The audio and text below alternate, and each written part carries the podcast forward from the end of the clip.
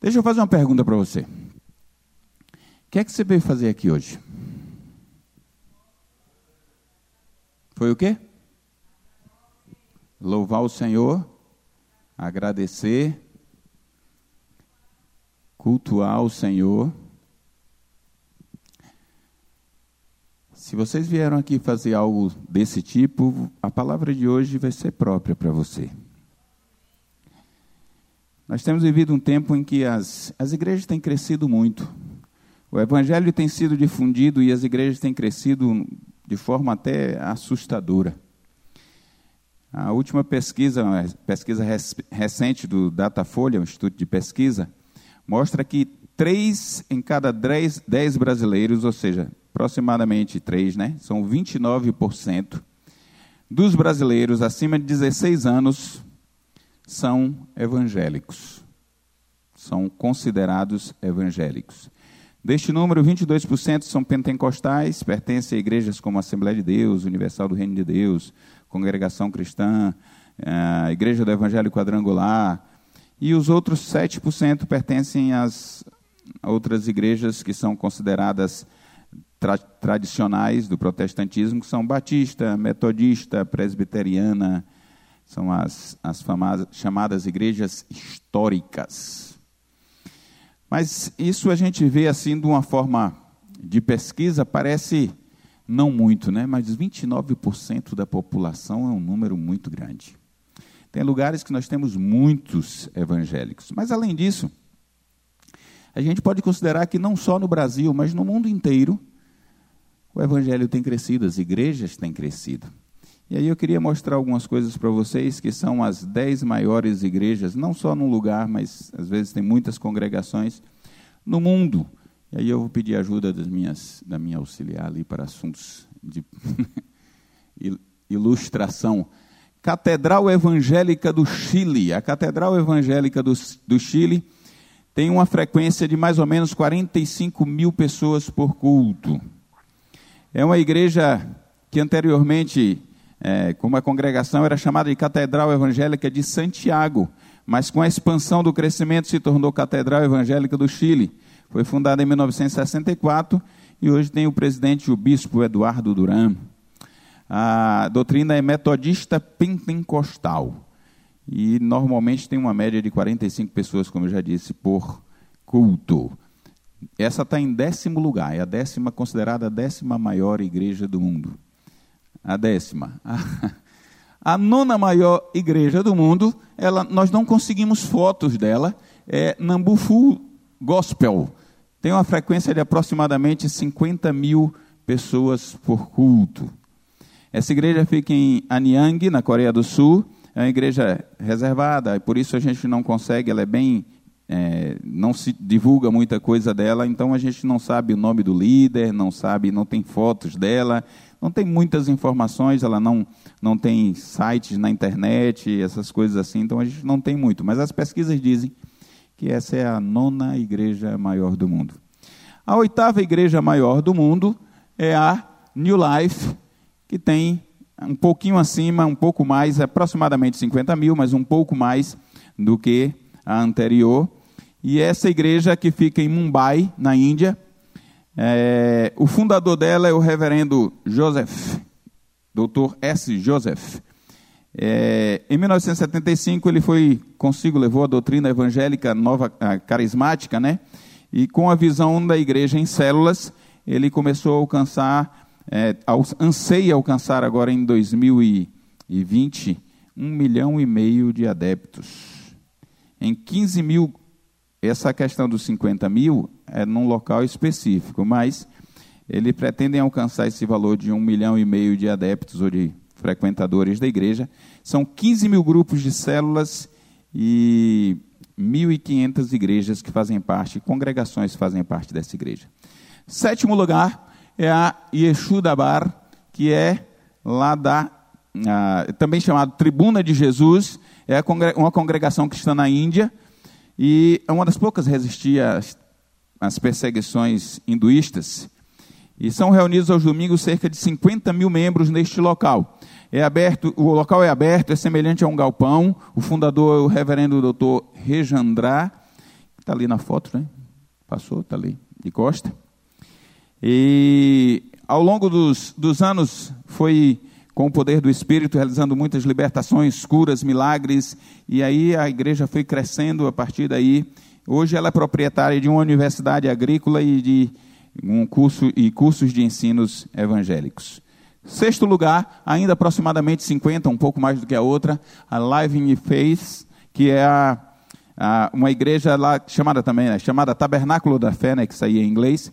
Ela tem essa frequência de aproximadamente 50 mil, mas é dentro do recipiente do templo. Esse é considerado o maior templo de, que frequentam as pessoas ao mesmo tempo. Ela, nesse local, tem 50 mil, que é a parte de dentro, mas ela é aberta. E na parte externa, onde todo mundo pode ver também, participa da mesma parte do culto, cabem mais 250 mil pessoas. Mas a frequência é de aproximadamente 50 mil pessoas neste neste culto, por culto realizado. É, essa é a sexta maior igreja, está considerada no Guinness como o maior templo para que cabem a maior quantidade de pessoas de uma vez, um templo evangélico. Ah, o quinto lugar, ainda agora com 60 mil pessoas frequentando por culto, é a. Ah, eu não sei falar esse nome, não. Enfim, esse nome aí que vocês estão vendo essa eu não consigo falar. É o quinto lugar, as maiores igrejas do mundo. É, é uma igreja presbiteriana também em Seul, na Coreia do Sul. Já falamos de uma em Coreia do, na Coreia do Sul, 50 mil pessoas frequentando por culto. Agora Coreia, na Coreia do Sul também, essa aí frequentando cerca de 60 mil pessoas por culto. Foi fundada pelo reverendo Abraham Park. E além desse templo, ele mantém um museu próximo à igreja e mais 2 mil orfanatos entre ah, lá na Coreia, no Egito e em todo o Oriente Médio. A quarta maior igreja do mundo, a Mission Carismática Internacional, essa é um pouco conhecida do, do pessoal daqui, porque essa igreja é ali de Bogotá, foi fundada por César Castelhanos, César e Cláudia Castelhanos, que são os fundadores da visão do G12, e eles tem crescido a cada dia, eles têm uma. já expandido para mais de 40 países as congregações, com mais de 200 mil membros, e conseguem reunir em média de 60 mil pessoas por culto, ali na, em Bogotá, na Colômbia. Terceiro lugar, a Faith Church, está misturado, está trocado ali o nome, também com 60 mil pessoas, um pouco mais do que a de Bogotá, mas cerca de 60 mil pessoas por culto. Ela é o maior templo da Hungria, em Budapeste, é presidida pelo pastor é, Sandor Nemes, desde 1979. É uma das maiores congregações da Europa, ou a maior congregação da Europa, em média de 60 por, pessoas por culto, como eu falei. Além de transmissões dominicais do culto pela TV. E a diferença dele tem uma coisa interessante, porque é como se fosse um palco que tem na igreja, onde são apresentados, onde são realizados os cultos, a direção do culto. Segundo culto, cerca de 75 mil pessoas por culto, a Deeper Christ, Christian Life Ministry, que é a, o nosso segundo lugar, é na Nigéria, em Lagos, na Nigéria, é presidida pelo fundador William Kamuli, desde 1973. A igreja possui cerca de 150 mil membros espalhados por outras congrega congregações na Nigéria. Eles plantaram mais de 5 mil templos, criaram, fundaram mais de 5 mil templos, e hoje eles totalizam, no, na Nigéria como um todo, cerca de 800 mil membros nesta igreja. E a primeiro lugar, campeão mundial em membros de. é a Yodo Full Gospel, conhecida muito por nós, normalmente no meio evangélico, também na Coreia do Sul, a terceira na Coreia do Sul. Foi fundada pelo pastor David Young Cho, e dirige até hoje essa igreja. Ela tem mais de um milhão de membros, já passou de um milhão de membros. Está dividida em várias igrejas, várias congregações. Tem uma média de 230 mil pessoas por culto. Tem vários cultos durante um, o domingo. É uma igreja pentecostal e pertence à igreja Assembleia de Deus. Então a gente vê que tem as igrejas, o evangelho tem crescido de uma forma até espantosa. A grande questão que nós precisamos pensar é: Todos que estão na igreja estão verdadeiramente prestando culto a Deus? Às vezes eu fico preocupado porque nós vemos as igrejas crescendo. E nossa igreja não é grande comparado com essas aí. Comparado com algumas igrejas da cidade, talvez considerem que nós somos uma igreja grande, mas nós não somos uma igreja grande. E eu fico pensando que às vezes nós chegamos aqui no domingo e às vezes muitas vezes está cheio aqui, as cadeiras são colocadas lá atrás, lá em cima tudo cheio. E eu fico preocupado em olhar o que tem acontecido durante o culto. As pessoas estão participando do culto, às vezes estão ali dispersas, às vezes olhando livros, olhando o celular, conversando com o outro, sai o tempo todo, não atenta para o que está acontecendo no culto. Eu queria que a gente pensasse um pouquinho hoje sobre o verdadeiro culto a Deus. Como é esse verdadeiro culto a Deus? Porque nós temos muitas igrejas, muitos frequentadores, muita gente participando das igrejas, até membros das igrejas. Mas eu vou dizer uma coisa para vocês: Deus não está preocupado com quantidade. Deus está preocupado com qualidade de servos. Deus não se preocupa se a igreja está cheia ou se está vazia. Eu dirijo um culto de oração a terça-feira à tarde, culto de oração pela família.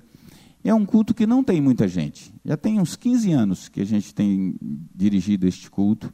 Começou quando nós decidimos que viríamos orar na terça-tarde e falamos com alguns irmãos: olha, eu vou na terça-tarde orar pelas famílias.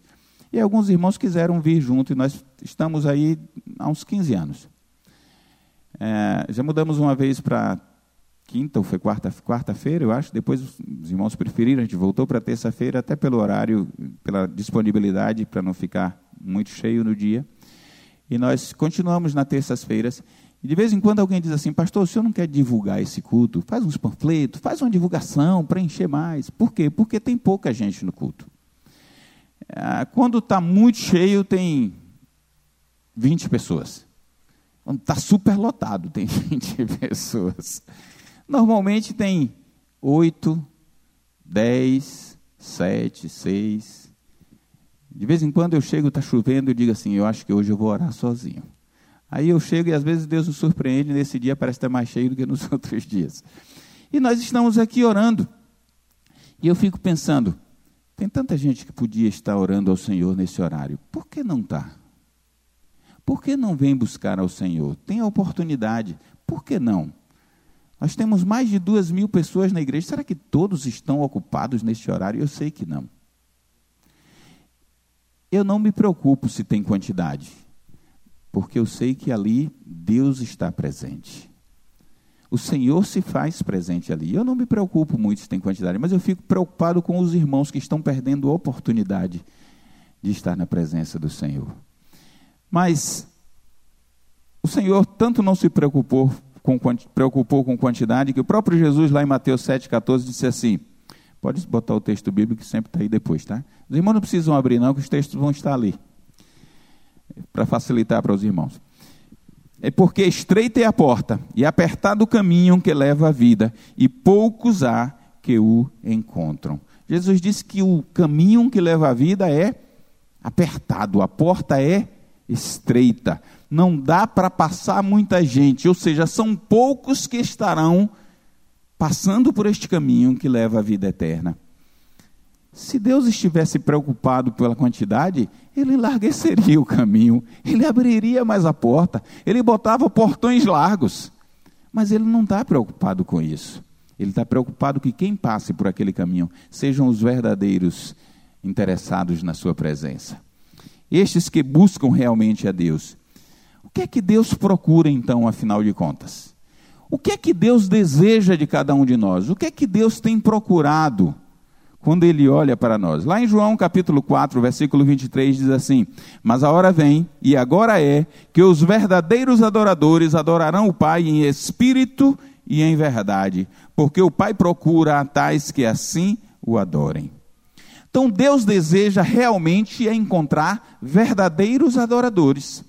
Deus não está interessado em multidão que esteja fazendo oba-oba. Deus não está interessado em multidão que esteja contribuindo, porque Ele é o dono do ouro e da prata. Deus não está interessado em multidões para passar na estatística e dizer: olha, o IBGE está dizendo que o evangélico agora são 29% do Brasil. Não, as pesquisas estão dizendo que nós alcançaremos 50% da, dos, da população brasileira em breve. Não, de repente nós nos tornaremos um país evangélico. Deus não está preocupado com isso. Tanto Deus não está preocupado com, com seguidores, não, esse texto não está aí, mas Jesus disse quando começou a pregar uma palavra dura para os seus discípulos, alguns começaram a se afastar e Jesus chegou para os próprios doze, os apóstolos, e disse: Quereis vós também ir? Jesus disse: Olha, todos estão saindo aí, vocês também estão querendo ir com eles. Então os discípulos responderam: Senhor, para que iremos nós, se só tu tens palavra, tens palavra de vida eterna?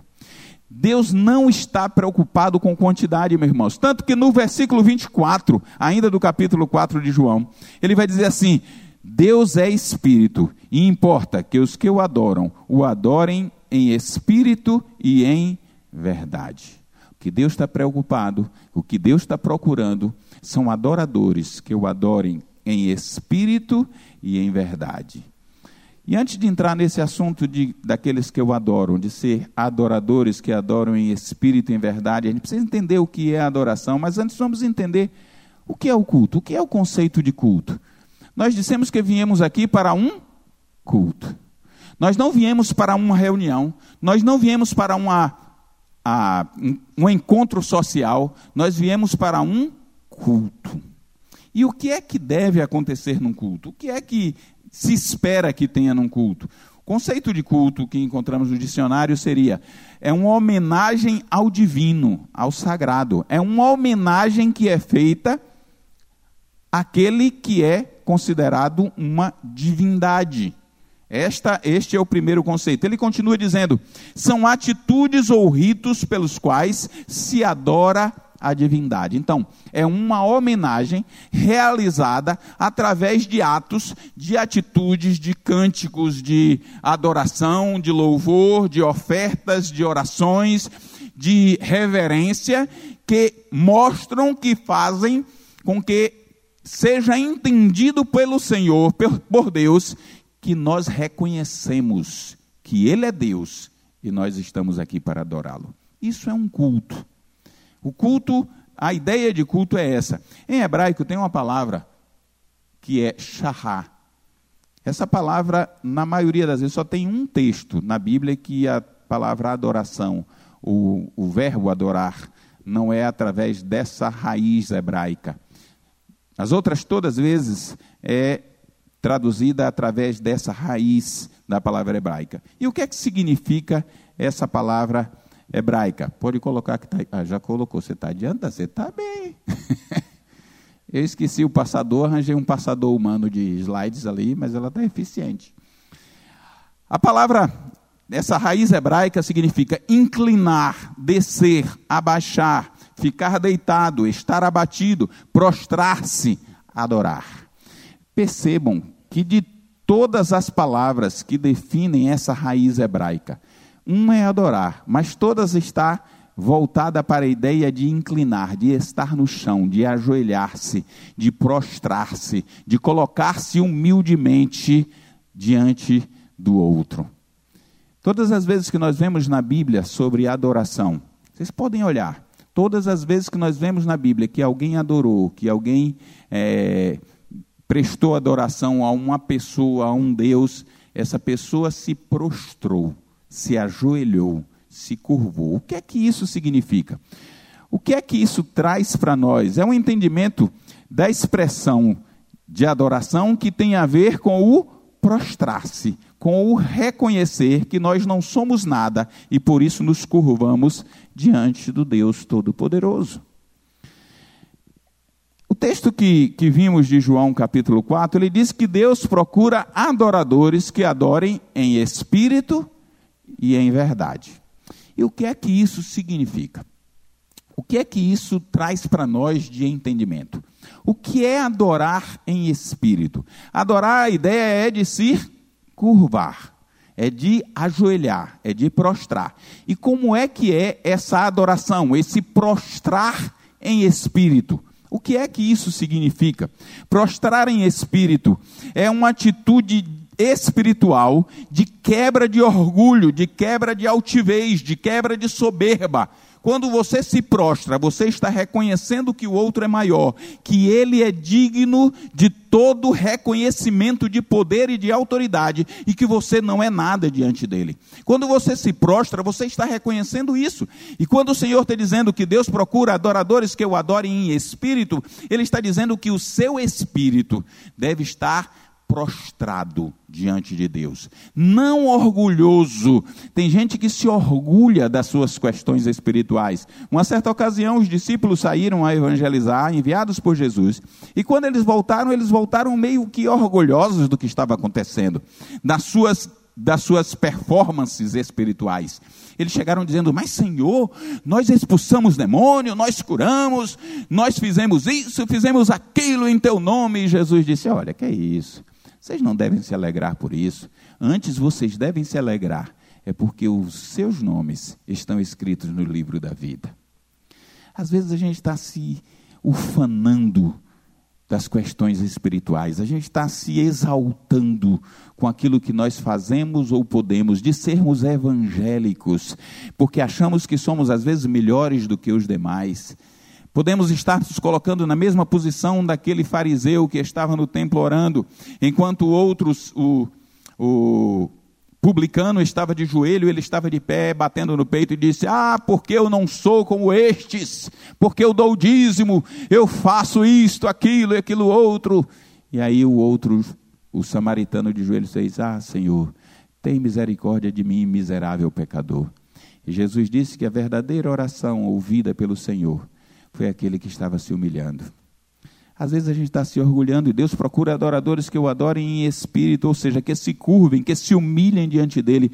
Não é exigindo de Deus. Às vezes a gente está achando que é o, o, como diz a, como diz a irmã a irmã Sara, a última, a última, o último biscoito do, do pacote. A gente está se achando tal, está se achando o cara, achando que pode alguma coisa. E a gente começa a exigir de Deus, Senhor, porque eu, na autoridade que o Senhor me deu, eu exijo, de acordo com a tua palavra, que o Senhor me dê isso aqui que o Senhor prometeu. Ah, rapaz, você não tem direito. Sabe qual é o direito que nós temos? Direito à morte. É a única coisa que nós temos. Porque o salário do pecado é a morte. Todos nós somos pecadores. Então nós temos direito é à morte. É só isso. Mas estamos muitas vezes estamos estamos exigindo muitas vezes de Deus coisas que nós não temos autoridade para isso. Nós não temos não deveríamos nem poderíamos fazer. Estamos cobrando de Deus como se Deus fosse devedor nosso. E dizemos: "Deus, o Senhor tem que me dar isso. O Senhor precisa me dar isso, porque o Senhor, a tua palavra está dizendo, então o Senhor tem que cumprir. E eu já ouvi alguém dizendo assim, mas o que está na palavra você pode cobrar de Deus, você pode exigir de Deus. Gente, quem é Deus e quem é servo? Quem exige está acima do que está sendo exigido. Quando nós exigimos de Deus alguma coisa, nós estamos passando por cima da autoridade dele. Nós estamos muitas vezes sendo exigentes para com Deus quando não deveríamos, somos altivos no falar para com o Senhor, falamos como se Ele fosse, como diria minha mãe desde pequeno, parecer nosso.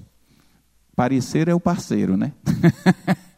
Ele, eu sou seu parceiro, menino. a gente, a gente está falando com Deus como se Ele fosse um igual a nós falando como se ele estivesse, estivéssemos na mesma altura, olhando olho no olho de Deus e dizendo: Isso é assim, Senhor, porque está escrito. Nós não temos autoridade para isso. O verdadeiro adorador não é aquele que se exalta, não é aquele que exige, não é aquele que usa de altivez, de orgulho, de soberba. Este não é o adorador. Este pode ser tudo menos adorador. O adorador é aquele que se humilha, é aquele que mostra a humildade. Como diz lá em 1 Pedro, 1 de Pedro 5,6 diz: Humilhai-vos, pois, debaixo da potente mão de Deus. Humilhai-vos debaixo da potente mão de Deus. Essa é a nossa posição, nos colocarmos cada vez mais debaixo da potente mão do Senhor, porque o Senhor é que tem a mão potente não nós. É Ele que é poderoso e não nós. Resta nós nos humilharmos diante do Senhor, reconhecendo que nós somos fracos, reconhecendo a nossa fraqueza. Aconteceu isso com o profeta Isaías. O profeta Isaías, o texto diz lá em Isaías capítulo 6, versículo 1. Diz assim: No ano em que morreu o rei Uzias, eu vi também ao Senhor assentado sobre um alto e sublime trono. Então disse eu: Não, só até aí por enquanto. O ano que morreu o rei Uzias, ele viu o Senhor. Ele viu o Senhor assentado num trono. Até então, Isaías estava tranquilo. Isaías está vivendo, ele é primo do rei, ele vivia tranquilo no palácio, tinha uma estabilidade, uma vida razoável, mas naquele período, naquele ano, o rei Uzias morreu, seu primo. E quando o rei Uzias morreu, ele teve uma visão do Senhor.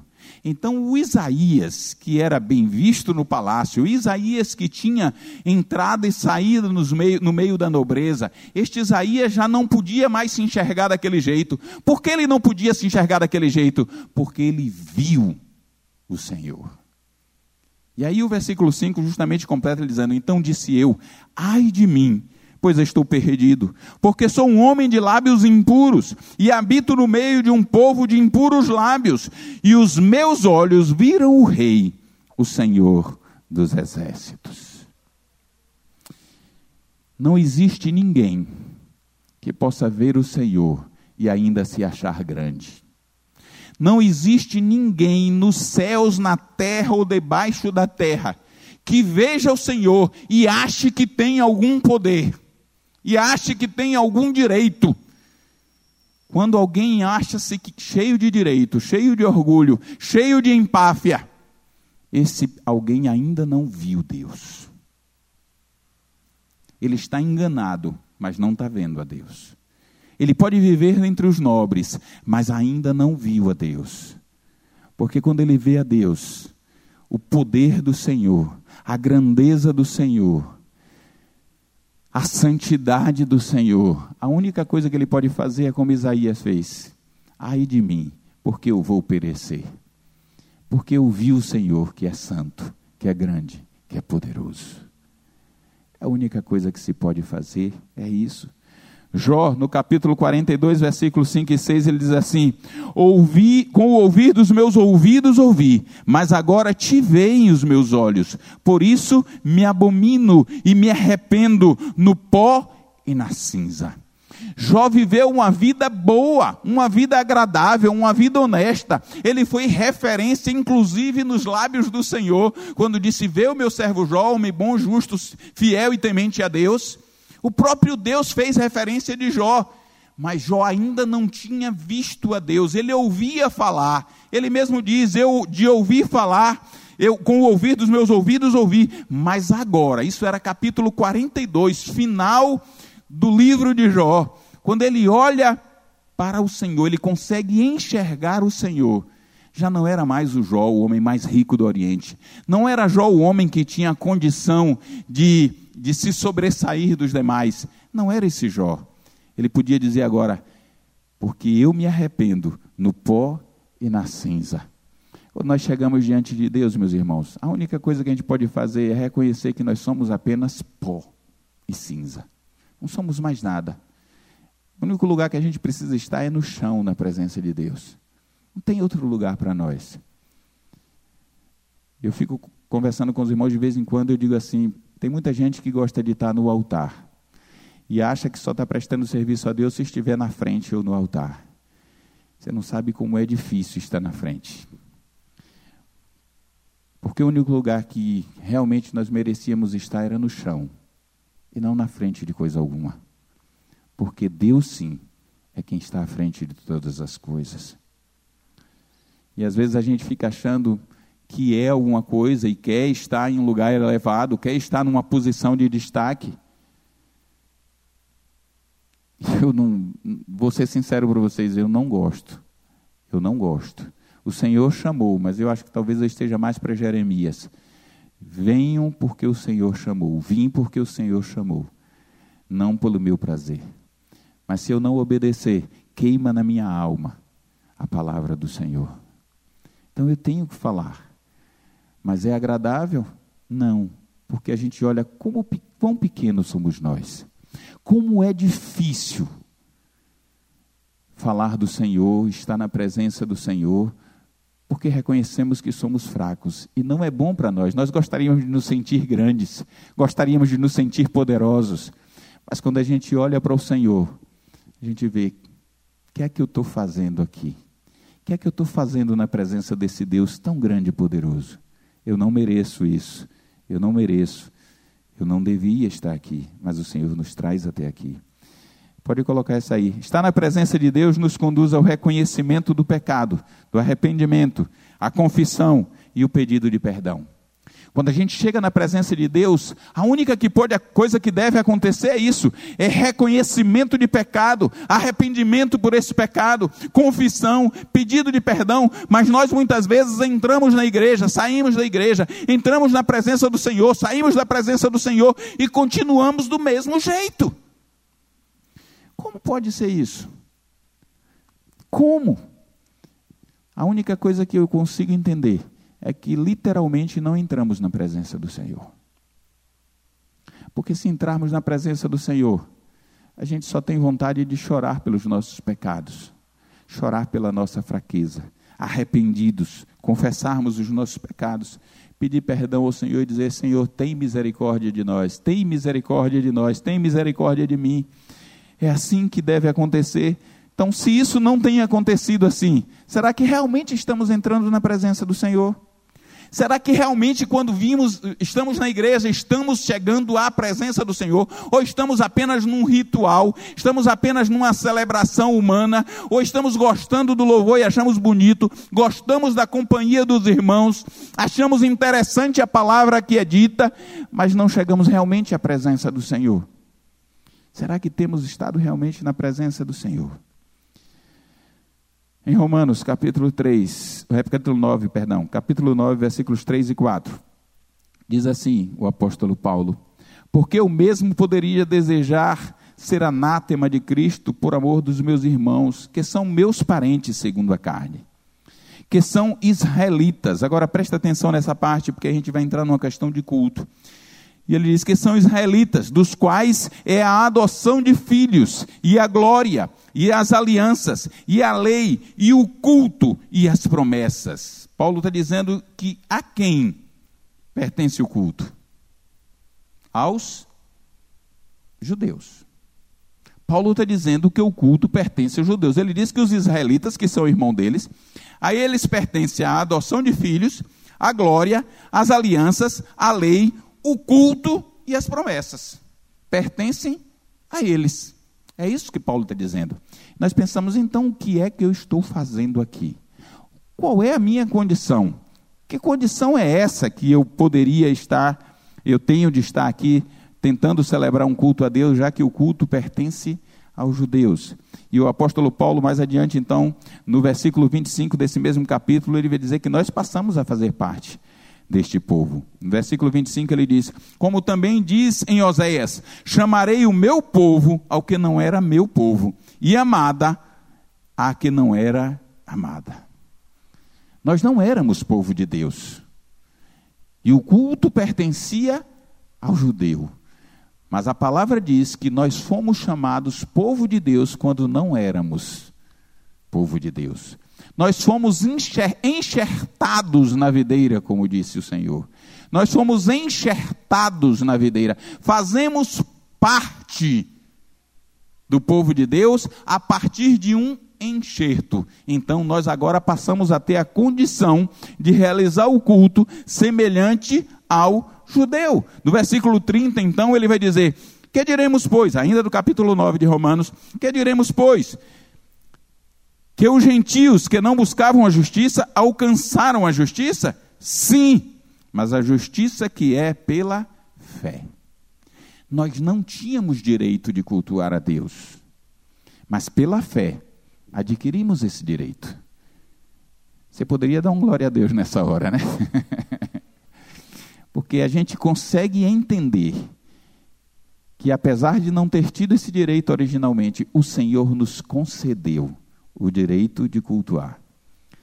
Mas sabe que é o mais interessante do glória a Deus que eu falei que você devia dar? Não é apenas por, pelo fato de ter recebido um direito, é pelo fato de ter recebido um direito de se humilhar diante de Deus, de se curvar diante dele, de reconhecer que ele é Deus e você não é nada, porque você era menos do que nada, nada, porque nós éramos menos do que nada, porque nem direito a isso nós tínhamos.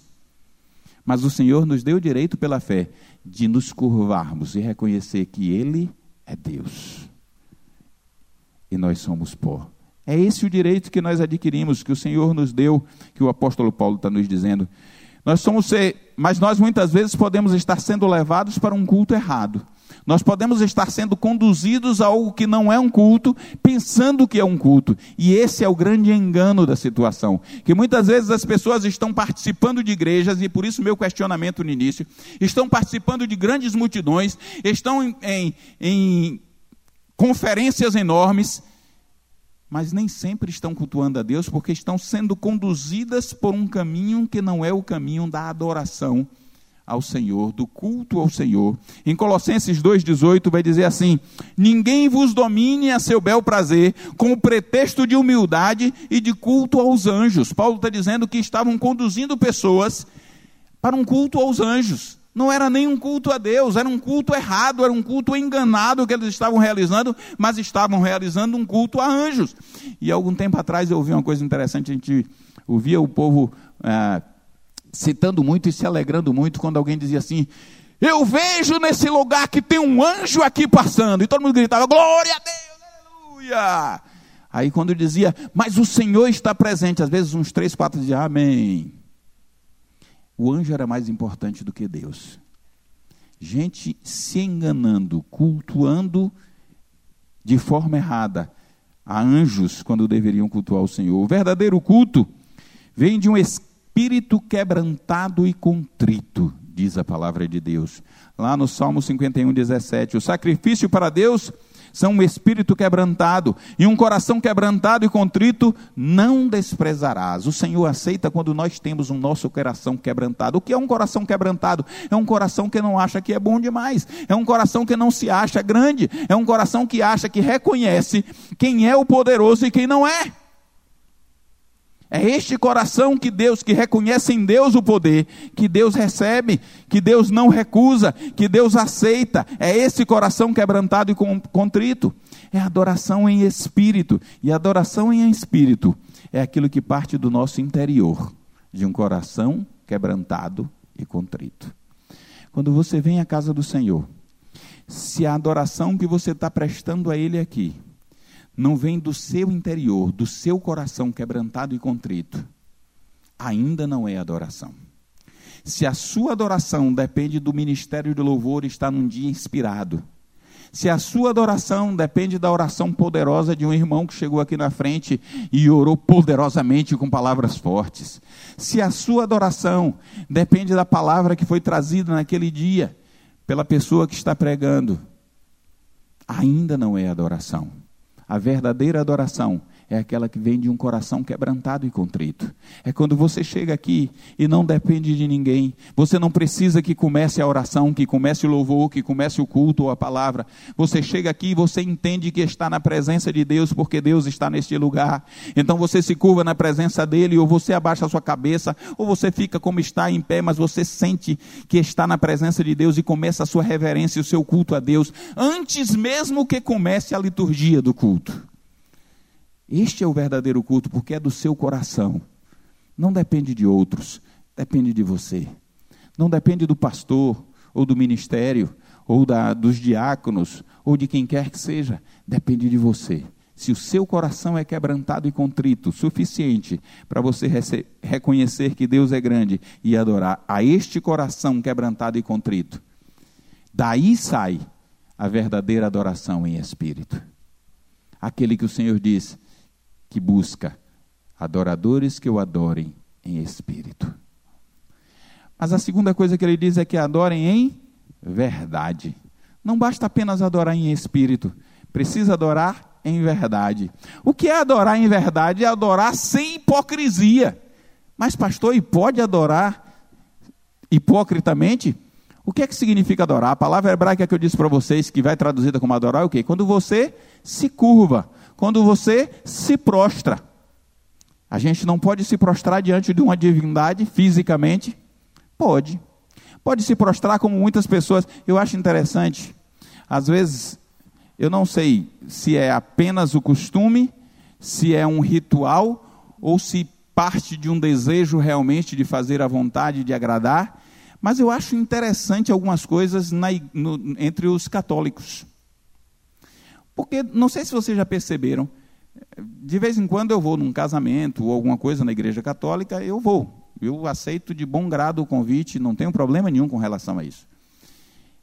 E quando a gente passa, eu costumo, quando a gente passa ali, por exemplo, eu já observei algumas vezes, em frente à igreja Senhor dos Passos, nós paramos por causa do sinal. O semáforo fechado, a gente para. E as pessoas vão passando, e muitas pessoas passam em frente da igreja católica na Senhor dos Passos, e eles param ali, dão uma parada, vão passando normalmente no seu trabalho, dão uma parada, se benzem e continuam.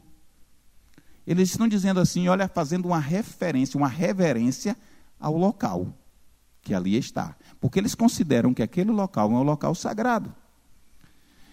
Eu fui numa numa cerimônia, não lembro se foi um casamento, acho que foi um casamento ou foi bodas de 60 anos de um casal que eu fui, foi na igreja católica, e eu achei interessante que todas as vezes tinha, eu acho que é o coroinha, eu não conheço muito bem, é, não sei definir muito bem quem é ali na situação, mas um auxiliar do, do, do padre que estava realizando a missa naquela ocasião, e todas as vezes que ele passava de um lado para o outro para pegar as coisas, todas as vezes que ele passava diante do altar, ele parava e se benzia, passava para o outro lado. Ia voltar, pegar a coisa, voltava, parava na frente, se benzia, passava para o outro lado.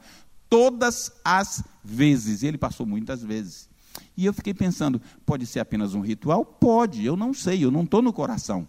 Mas eu fico analisando que alguém pode fazer isso diante de uma imagem. E às vezes nós dizemos que estamos diante do Deus Altíssimo e Verdadeiro e nós não reverenciamos o Senhor. Eu não estou dizendo para você se benzer, eu não estou dizendo para você fazer uma eh, nada desse tipo, eu estou dizendo para você reverenciar o Senhor. Reverenciar Deus. Se você acredita que Ele está presente, você precisaria reverenciá-lo. Porque se Ele estivesse aqui fisicamente, eu sei que você ficaria com medo e faria isso. Mas às vezes a gente acha que Deus não está. A gente diz que está, mas acha que não está, porque a gente age de outra forma. Nós dizemos, Deus está aqui. Se eu tivesse perguntado isso no início, quantos creem que Deus está aqui? Muita gente dizer, glória a Deus, aleluia. Agora, a reverência a Ele, será que realmente cremos nisso que estamos falando? Será que acreditamos naquilo que temos dito, que temos pregado? Em, no Salmo 15, versículo 1, o texto diz assim: Senhor, quem habitará no teu tabernáculo? Quem morará no teu santo monte? Foi o texto que a pastora Josiane leu no início. Quem habitará no teu tabernáculo? Quem morará no teu santo monte? Mas é interessante ele faz essa pergunta como ele diz: quem vai estar no lugar de adoração? Quem vai estar no templo na tua presença? Quem é que pode, Senhor, estar no templo na tua presença? E ele começa a descrever no salmo, vocês podem até ver depois, ele vai falando: é quem anda sinceramente, é quem pratica justiça, é quem fala a verdade no seu coração. E ele vai dizendo oh, coisas e coisas e coisas que você deveria fazer, que nós deveríamos fazer. Quem é que pode estar diante do Senhor. Aquele que age em verdade, que os seus atos combinam com aquilo que diz. Nós dizemos que amamos, mas quanto temos demonstrado deste amor? O salmista vai dizendo todos os mandamentos que deveriam ser cumpridos pelo homem. Ele está dizendo, resumindo aquilo que como Jesus resumiu, é aquele que ama a Deus e que ama o seu próximo. É esse que pode habitar no tabernáculo do Senhor. É esse que pode morar no santo monte do Senhor. Mas precisa amar e demonstrar com seus atos. O quanto nós temos demonstrado? Que parte da prática nós temos realizado? Muitas vezes nós vivemos em nossa casa, em nossa própria casa, nós não temos demonstrado esses atos.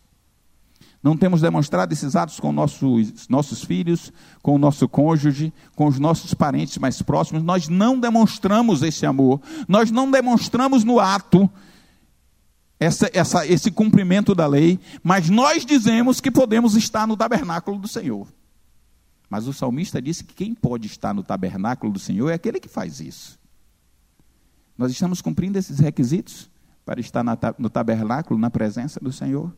Nós estamos cumprindo os requisitos de amar ao nosso irmão, nós estamos cumprindo isso no trabalho, quando nós encontramos alguém que está afundando no pecado e nós deixamos passar porque eu não conheço, eu não tenho nada a ver com isso, mas ele vai morrer no seu pecado e a Bíblia diz que essa responsabilidade é minha de avisar para que ele não morra no seu pecado. Mas nós estamos deixando essa pessoa morrer no pecado e dizemos que vamos habitar no tabernáculo do Senhor, o tabernáculo celestial. Os nossos atos estão combinando com as nossas palavras? As nossas atitudes realmente mostram aquilo que nós vivemos? Aquilo que nós dizemos? Perdão. Será que mostram realmente? Nós fazemos o bem, nós ofertamos aquele que necessita, ajudamos aquele que necessita, nós devolvemos ao Senhor, contribuímos para que o Evangelho desenvolva, ou às vezes a gente está tão apegado que a gente prefere guardar, não, mas a igreja tem muito, não precisa não como se nós estivéssemos dando para a igreja. Mas o que é do Senhor é do Senhor. Dai a César o que é de César e a Deus o que é de Deus, disse o próprio Senhor Jesus. Nós ajudamos as pessoas que estão necessitadas, nós estamos com o coração muitas vezes tão endurecidos. O coração tão endurecido que nós nem queremos ajudar as pessoas, porque dizendo, sei lá, a gente não pode saber se presta, se realmente está enganando pode ser um falso, pode ser só um enganador querendo tirar meu dinheiro, e o nosso coração começa a endurecer tanto que a gente não abençoa mais ninguém, que a gente não ajuda mais ninguém, que a gente prefere ficar com o nosso egoisticamente com tudo que é nosso, entre aspas. E dizemos que vamos habitar, no tabernáculo do Senhor. Será que vamos habitar no tabernáculo do Senhor? É bom nós refletirmos sobre isso. Terceira coisa que a gente entende é que para adorar em espírito e em verdade, existe um requisito inicial. Precisamos conhecer ao Senhor. Você vai dizer assim, mas pastor, eu conheço a Deus. Amém. Glória a Deus. Eu conheço Ele profundamente. Eu tenho conhecimento de Deus e convivo com Ele todos os dias. No meu carro, inclusive, tem escrito: Jesus está vivo. Eu falei com ele hoje. Tem tanto no carro aparece isso, né? Será que a gente realmente conhece o Senhor? A gente afirma que conhece, mas eu fico preocupado quando eu penso principalmente em Jó, que eu citei na estante. Jó foi referência, mas no final das contas ele disse: Eu com os ouvidos te ouvia falar, mas só agora que meus olhos te veem. Como é que a gente conhece a Deus? De que forma nós temos conhecido a Deus? No capítulo 4, versículo 22 de Jó, ele diz assim: Vós adorais o que não. De João, aliás, o Senhor diz: Vós adorais o que não conheceis, mas nós adoramos o que conhecemos. Jesus estava no encontro com a mulher samaritana, é o texto que nós citamos no início. Nós citamos o versículo 23 e o versículo 24. Mas no versículo 22, quando a mulher samaritana antes tinha perguntado a ele: Senhor, Aqui se diz, aqui em Samaria, se diz que é neste monte que se adora. Mas vocês, judeus, dizem que se adora no templo em Jerusalém. Aonde é que nós vamos adorar? E aí Jesus diz para ela, a primeira coisa que Jesus diz para ela é: vocês adoram o que não conhecem, mas nós adoramos o que conhecemos. Jesus podia falar que conhecia o Senhor, porque ele era o próprio Senhor, era o filho dele. Mas ele estava dizendo antes disso, ele citou isso antes de dizer, porque o Deus procura verdadeiros adoradores que o adorem em espírito e em verdade. Ou seja, antes de você adorar a Deus, você precisa conhecer a Deus. O verdadeiro adorador é aquele que conhece a Deus em primeiro lugar. João Calvino, que era funda, foi fundador do calvinismo, calvinismo, ele diz uma frase bem interessante, ele diz assim: "É necessário sempre começar com este princípio: conhecer o Deus a quem adoramos". Este é o princípio básico. Você precisa conhecer a Deus. ao Deus que você diz que adora. Em Atos capítulo 17, versículo 23, diz assim: ah, o apóstolo Paulo, deixa eu só eh, colocar o texto na situação. O apóstolo Paulo entrou no templo em Atenas e lá ele encontrou inúmeras imagens, inúmeras esculturas de deuses e tinha uma, um lugar que estava vazio, não tinha escultura alguma, e tinha escrito ao Deus desconhecido. Então o apóstolo Paulo procura aqueles atenienses e ele diz assim: Porque passando eu e vendo os vossos santuários, achei também um altar que estava escrito ao Deus desconhecido. Aí Paulo diz, completa dizendo: Esse, pois, que vós honrais, não o conhecendo, é o que eu vos anuncio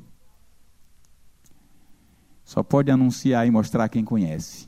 Eu só posso apresentar quando eu conheço. O apóstolo Paulo estava falando de alguém que ele conhecia, o nosso Deus.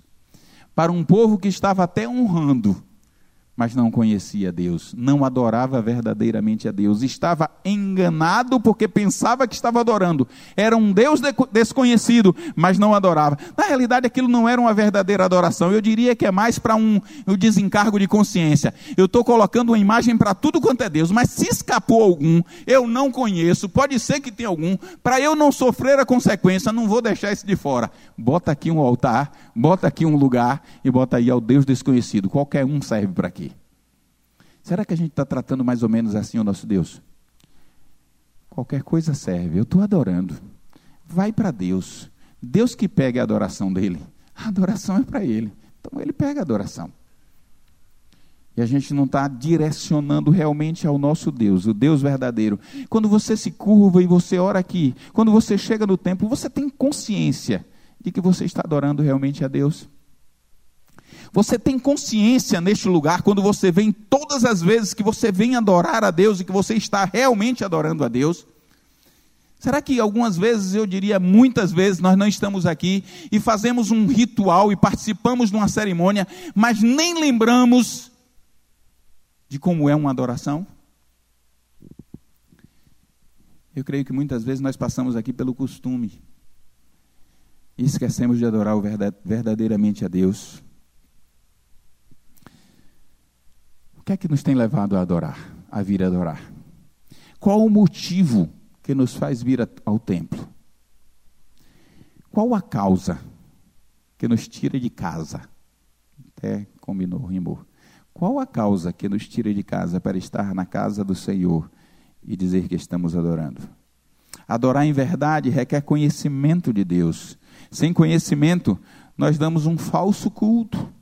Nós adoramos em falsidade. Nós pensamos que conhecemos, mas estamos adorando de forma errada, estamos cultuando de forma errada quando não buscamos realmente ver quem é Deus. Quando chegamos e enxergamos Deus e nos curvamos porque enxergamos Deus, como foi o caso do profeta Isaías. Se nós não fazemos isso, ainda não entendemos o que é um verdadeiro culto. O apóstolo Paulo pensava que cultuava Deus. Ainda era Saulo o nome dele. E ele pensava que estava servindo a Deus, que estava cultuando a Deus, quando ele perseguia os cristãos, prendia, matava os cristãos, ele fazia em nome de Deus. Ele fazia tudo isso achando que estava agradando a Deus.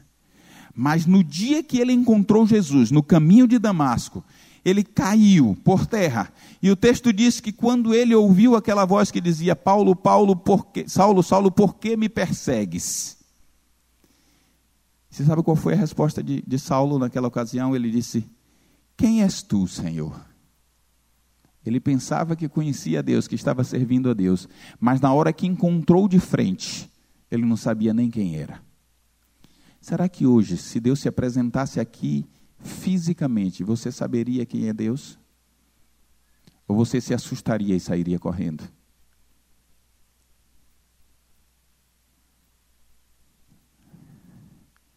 Eu fico preocupado com o entendimento que a gente tem tido de Deus. Porque às vezes parece um Deus tão pequeno, tão fraco e tão humano, que se encontrarmos Deus verdadeiramente não saberíamos que era Deus. Ou não sabemos que é Deus quando o encontramos.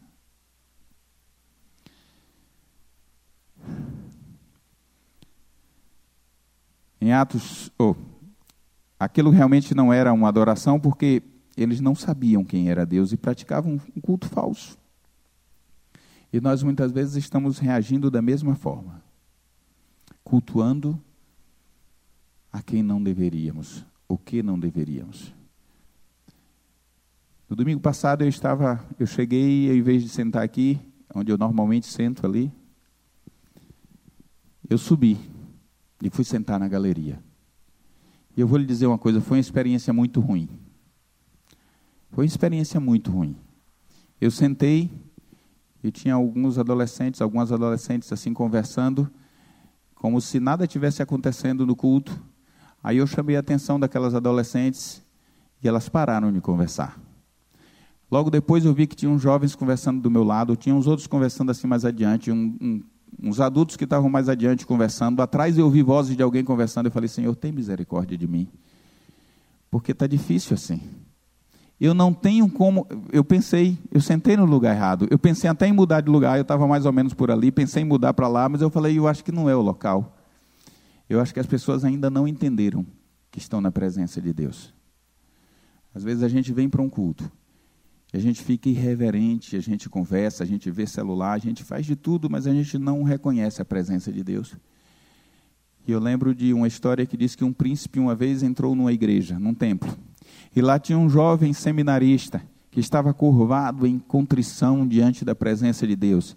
E aquele príncipe, então, ajoelhado próximo àquele jovem, achou que ele era um jovem muito contrito com Deus e ele disse: Olha, quem tem essa contrição geralmente tem sabedoria junto. Então ele levantou-se, aproximou-se daquele jovem e disse: Me diga uma coisa, o que é que você aprendeu no seminário, tem aprendido no seminário? E o jovem não respondeu nada. Então o príncipe achou que ele não tinha ouvido direito e ele repetiu a pergunta: O que é que você tem aprendido no seminário? O jovem continuou calado. O príncipe já estava meio irritado, então ele falou um pouco mais alto e disse: O que é que você tem aprendido no seminário? Aí o jovem abriu os olhos, olhou para o príncipe e disse: Aprendi a ficar em silêncio no templo. E abaixou a cabeça mais uma vez.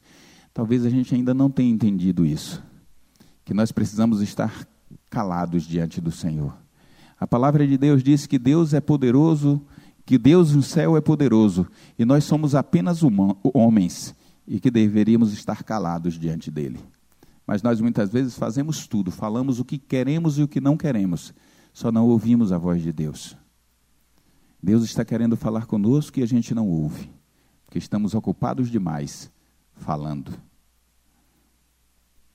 Quero concluir só com mais uma história, para a gente entender o sentido real da adoração. Dizem que um pintor pintou um quadro da última ceia. E ele se esmerou em pintar aquele quadro com mínimos detalhes.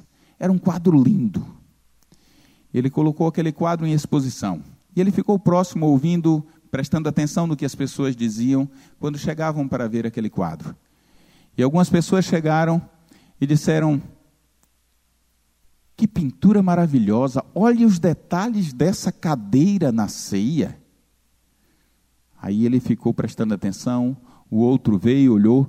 Rapaz, olha que maravilha! Até as gotas do vinho, de, de, de de suor do vinho escorrendo pela taça, nós podemos ver que maravilha de pintura. E começaram a fazer coisas desse tipo. Aí o pintor saiu de lá, pegou a pintura e rasgou. Pessoas, como é que você rasga uma pintura dessa? É inadmissível rasgar uma obra de arte dessas. Ele disse: Eu fiz essa pintura pensando que vocês iam reconhecer o Senhor dos Senhores, o Rei dos Reis, e vocês estão olhando para taças, cadeiras e outras coisas, menos para o Rei dos Reis. Muitas vezes nós temos vindo à casa do Senhor e temos atentado para a roupa, para a pregação, para o louvor, para as coisas supérfluas, ou melhor dizendo, para os acessórios, e esquecemos do eterno, que é o nosso Deus. A verdadeira adoração é aquela em que você olha e está no meio da multidão mas você só vê a Deus. Que o Senhor possa fazer essa palavra calar no nosso, nosso coração. E nós possamos verdadeiramente, chegando neste lugar, ou na nossa casa, no quarto, quando nós fecharmos a porta, ou aonde quer que você for adorar a Deus, não ver qualquer coisa além de Deus. E se curve diante dele, reconhecendo que ele é Deus e nós somos apenas homens. Vamos ficar de pé e vamos orar ao Senhor.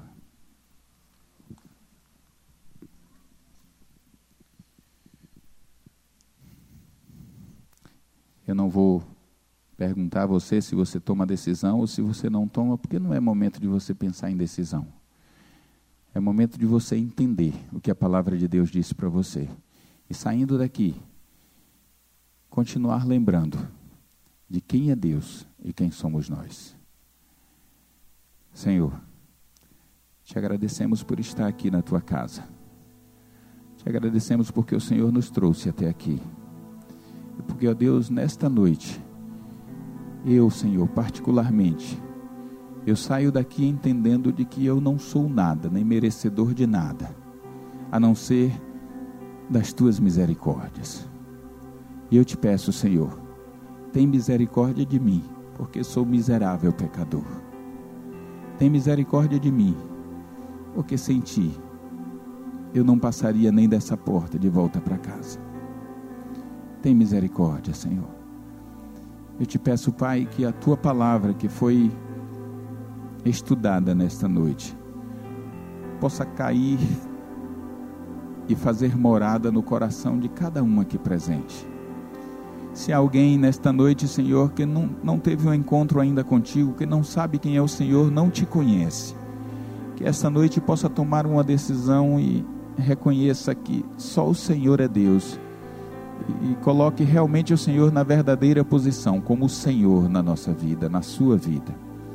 Se ainda nós, ó Deus, que estamos aqui há tanto tempo na igreja, tem gente aqui com muito tempo de igreja, mas se ainda não teve esse encontro, não tem visto o Senhor, não tem reconhecido o Senhor como o Senhor realmente é, abre os nossos olhos nesta noite, Senhor, e mostra-nos a tua santidade, o teu poder, a tua grandeza, para que possamos arrependidos nos curvar diante de ti, Senhor, e dizer: tem misericórdia de nós, Pai, tem misericórdia de nós. Que esta seja a realidade em nossa vida, quando cultuarmos ao Senhor entendamos, ó Deus, que o culto verdadeiramente é estarmos diante do Senhor reconhecendo a tua grandeza e não a grandeza dos homens. Nós te oramos, Pai, certos de que essa é a tua bondade, a tua vontade para conosco. Agora te pedimos, Pai, que pelo teu amor, que é abundante, que o Senhor nos conduza em paz. Leve-nos aos nossos lares e permita, ó Deus, que vivamos uma vida de santidade em tua presença porque, ó Deus, a nossa filiação como filhos não nos dá o direito de, exigirmos nada do Senhor, não nos, nos tira a distância, não tira a diferença do quanto você é poderoso e nós somos falíveis. A nossa filiação não diminui isso, Senhor. Apenas nos faz reconhecer que o Senhor nos ama imensamente. Nós te oramos, Pai, te pedindo, leva-nos em paz, conduze-nos na tua presença e permita estarmos sempre contigo em humildade, em nome de Jesus. Amém. Que Deus os abençoe.